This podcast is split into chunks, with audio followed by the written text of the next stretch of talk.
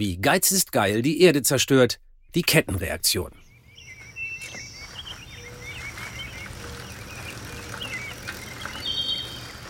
So eine Fahrradtour übers Land im Frühling, herrlich, allein der Duft, I love it. Ich bin halt in einem Bauerndorf groß geworden. Ich mag Land.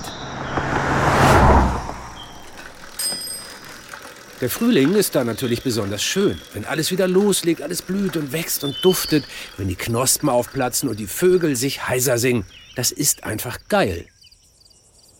Aber dann kommt der Sommer. Hochsommer, Hitze, Dürre. Dann sieht es auf den Feldern schon nicht mehr ganz so toll aus. Viele Felder sind ausgetrocknet und wenn der Wind über sie hinwegfegt, dann fliegt uns der Boden regelrecht um die Ohren. Wenn es doch nur mal wieder richtig regnen würde, tja, was dann?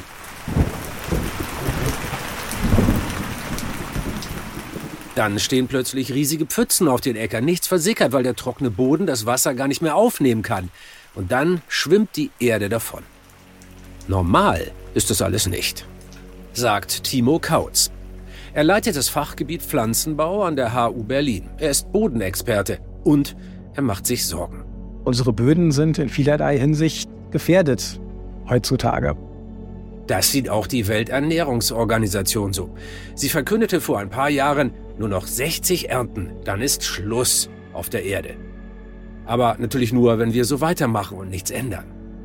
Dabei muss die Landwirtschaft doch immer mehr Menschen ernähren. Demnächst 10 Milliarden. Dafür braucht es, glauben viele, immer mehr Dünger, immer schwerere Geräte, immer größere Felder. Das klingt ja auch plausibel, aber genau dadurch machen wir die Erde auf Dauer weniger ertragreich. Wir entziehen uns, und zwar jetzt mal ganz buchstäblich, unsere Lebensgrundlage.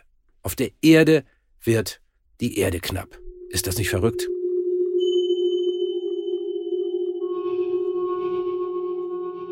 Hallo, ich bin Dirk Steffens, Wissenschaftsjournalist und das hier ist der Geopodcast Kettenreaktion. Der heißt so, weil er zeigen will, wie das eine zum anderen führt, weil in der Natur alles mit allem zusammenhängt. Die Kettenreaktion heute, warum unser Geiz Gift für die Erde ist und wie wir sie retten können.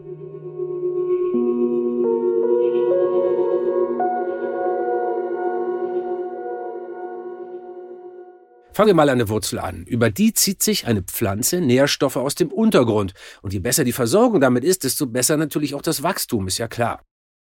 Nährstoffe aufgebraucht? Kein Problem. Wir fügen sie dem Boden einfach wieder zu. Das Wachstum geht weiter. Und dieses Prinzip nennt sich Düngung. Düngung in der Landwirtschaft, da habt ihr vermutlich ein Bild vor Augen und vielleicht sogar einen unangenehmen Geruch in der Nase. Inzwischen riecht Landluft ja oft ziemlich eklig. Über Jahrhunderte gilt das Motto, wer mehr ernten will, der schmeißt mit Tiermist nur so um sich. Kacke auf die Felder, viel hilft viel. Vor knapp 200 Jahren veröffentlicht der Agrarwissenschaftler Karl Sprengel dann seine Mineralstofftheorie. Danach kann Mist auch scheiße sein, wenn nämlich die Kombination der Inhaltsstoffe nicht stimmt. Fehlt nur ein wichtiger Nährstoff, dann leidet die Pflanze und die Zusammensetzung von Kuh- oder Schweinekacke, die ist eben oft nicht optimal. Der Chemiker Justus von Liebig findet wenig später heraus, vor allem Stickstoff, Phosphate und Kalium sind Doping fürs Grünzeug.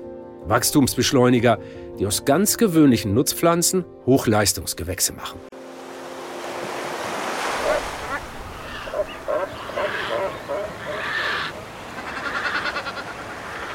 Ein paar Granitfelsen im Meer vor der Küste von Peru. Bei Kormoranen, Pelikanen, Tölpeln und Co. sind die Chincha-Inseln so beliebt wie Mallorca bei Strandurlaubern. Dicht an dicht drängen sie sich an der Küste. Sie schnattern und schnäbeln und verdauen, was sie gefressen haben. Meter hoch bedecken ihre Exkremente den Boden.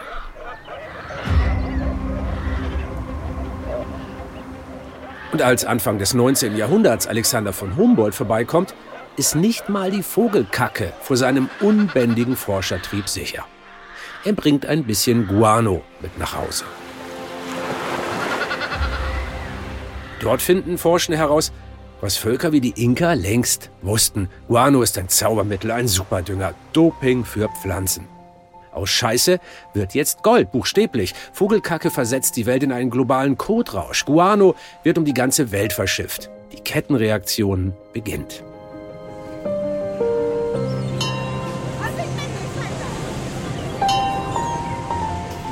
Handel und Schifffahrt nehmen zu. Landwirtschaft wird in einem ganz neuen Maßstab möglich. Aber die natürliche Ressource ist endlich. Die Vögel können einfach nicht so viel kacken, wie die Menschen düngen.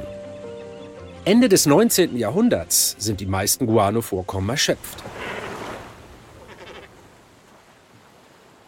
Ausgerechnet jetzt. Die Weltbevölkerung ist rasant gewachsen. Sie braucht immer mehr Nahrung. Plötzlich drohen wieder Hungersnöte und sogar größere als je zuvor. Dann finden Fritz Haber und Karl Bosch, zwei Chemiker, ein Verfahren zur Synthese von Ammoniak, also zur Herstellung von künstlichem Dünger, Kunstkacke sozusagen. Und die wirkt fast noch besser als das Original und stinkt weniger. Die Methode wird als Brot aus Luftwunder gefeiert. Sie rettet Millionen vor dem Hungertod. Aber leider verbraucht sie enorme Mengen Energie.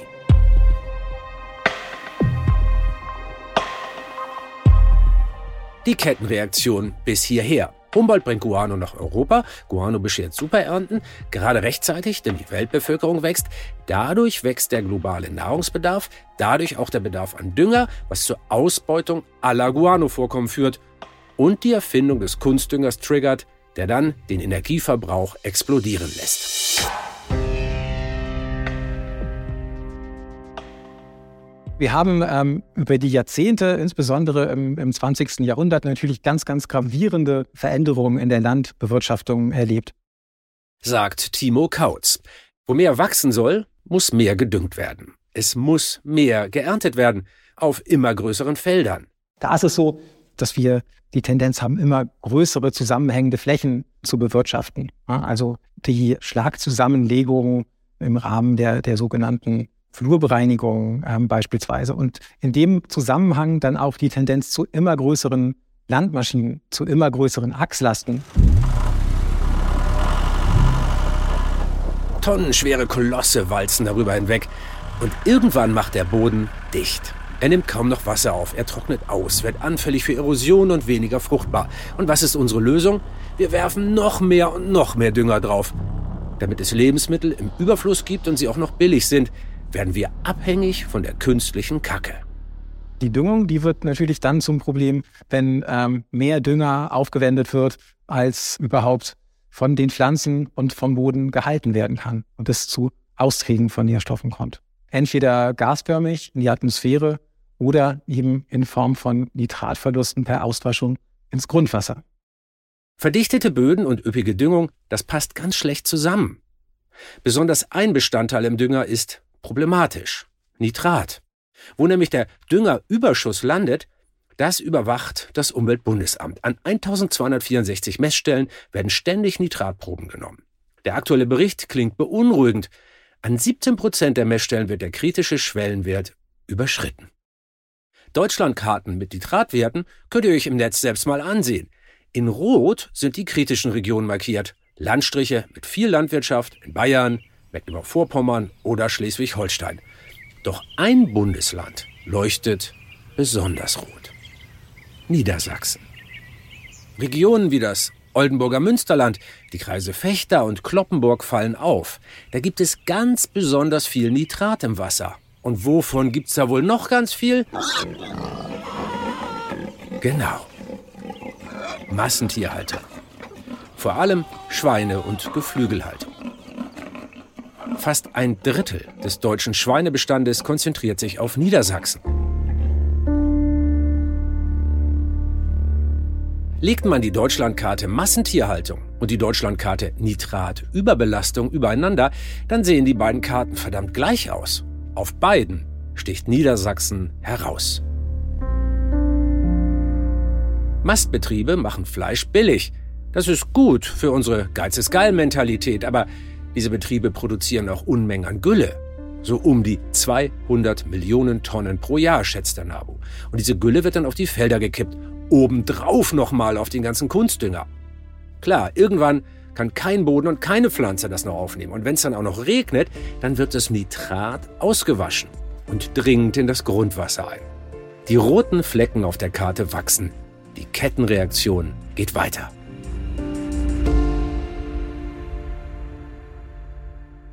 In der Natur existieren ja auch noch Flächen, wo bisher wenig bis gar nichts wächst, zumindest nichts, was man ernten könnte. Man kann sich vorstellen, ähm, dass man in den Zeiten vor dem flächendeckenden Einsatz von Mineraldüngern äh, natürlich eine wesentlich größere standörtliche Vielfalt hatte. Ne, man hatte Standorte, die waren sowieso schon relativ gut versorgt mit Nährstoffen aufgrund der Bodeneigenschaften. Es gab aber auch ärmere oder magere äh, Standorte. Das sagt Timo Kautz. Biodiversität ist hier das Stichwort. Je unterschiedlicher unsere Lebensräume, desto mehr verschiedene Pflanzen und Tiere leben dort. Wichtig für die Vielfalt sind deshalb auch die nährstoffarmen Standorte. Auf solchen Flächen ähm, hat sich dann ähm, eine andere Vegetation eingestellt als auf den mit Nährstoffen, mit Stickstoff vergleichsweise gut versorgten Flächen. Das ist etwas, was wir heute kaum noch finden, weil natürlich magere Stellen entsprechend aufgedüngt werden, einfach aus Gründen der Wirtschaftlichkeit. Auf einer artenreichen Magerwiese wächst kein Weizen und kein Weizen bedeutet kein Profit. Einfache Rechnung. Wenn wir aber nun aus den mageren Böden mit Hilfe von Dünger nährstoffreiche machen, dann wird nicht nur aus Luft Brot, sondern auch aus Dünger Geld. Blöderweise hat die Profitgier schlimme Folgen für die Ökosysteme. Dadurch, dass solche mageren Standorte immer weiter zurückgedrängt wurden, immer mehr von diesen Standorten verschwunden sind, hat sich natürlich auch diese Flora, die an solche Standorte angepasst ist, äh, immer weiter zurückdrängen lassen. Und ähm, so gesehen kann man schon als einen der Gründe äh, für den Rückgang der Artenvielfalt auch die mineralische Düngung sehen. Jetzt hat unsere Kettenreaktion eine neue Dimension erreicht. Der Dünger vergiftet das Leben. Er beschleunigt das Artensterben und es wird langsam zu einer ernsthaften Bedrohung für unsere gesamte Zivilisation. Viel hilft viel, stimmt also nicht, wird aber weiter praktiziert.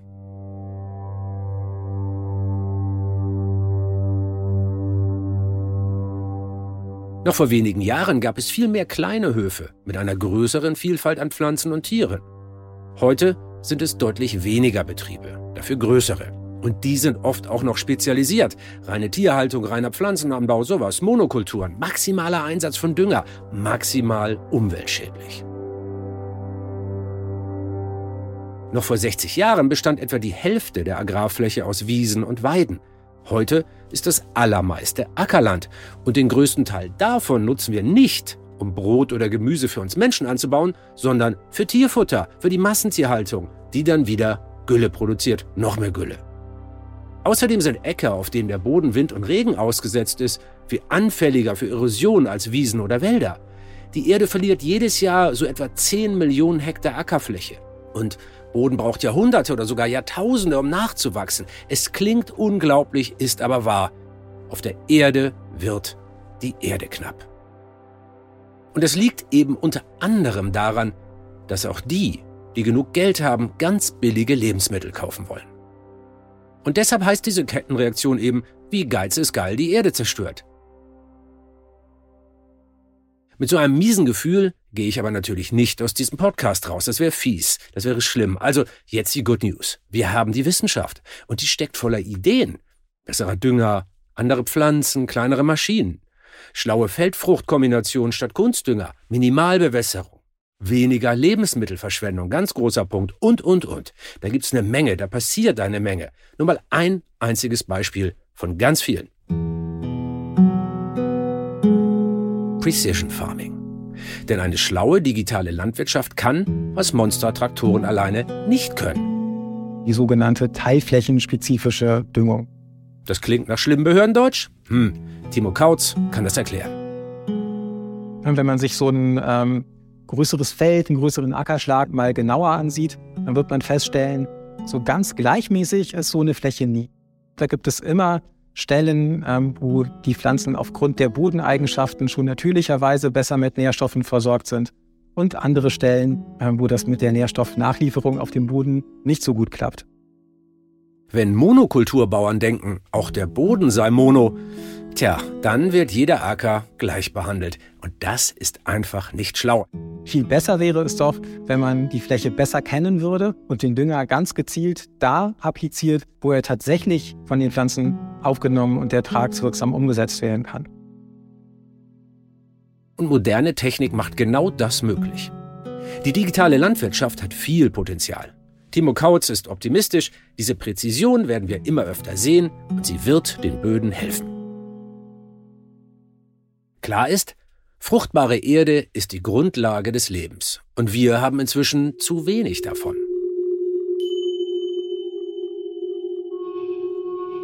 Die Bauern und Bäuerinnen sind diejenigen, die täglich mit diesem Boden, mit diesem wertvollen Rohstoff arbeiten.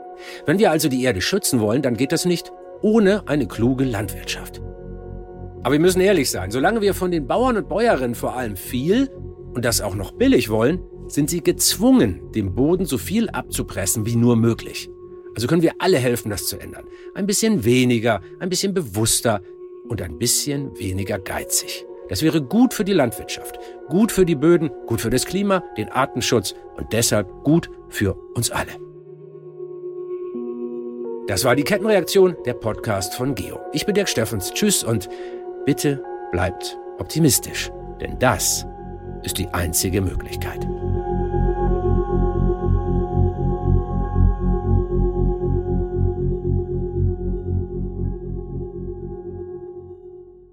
Die Redaktion hatten Ina Broschka und Jörn auf dem Kampe. Autor und Producer Tim Pommerenke.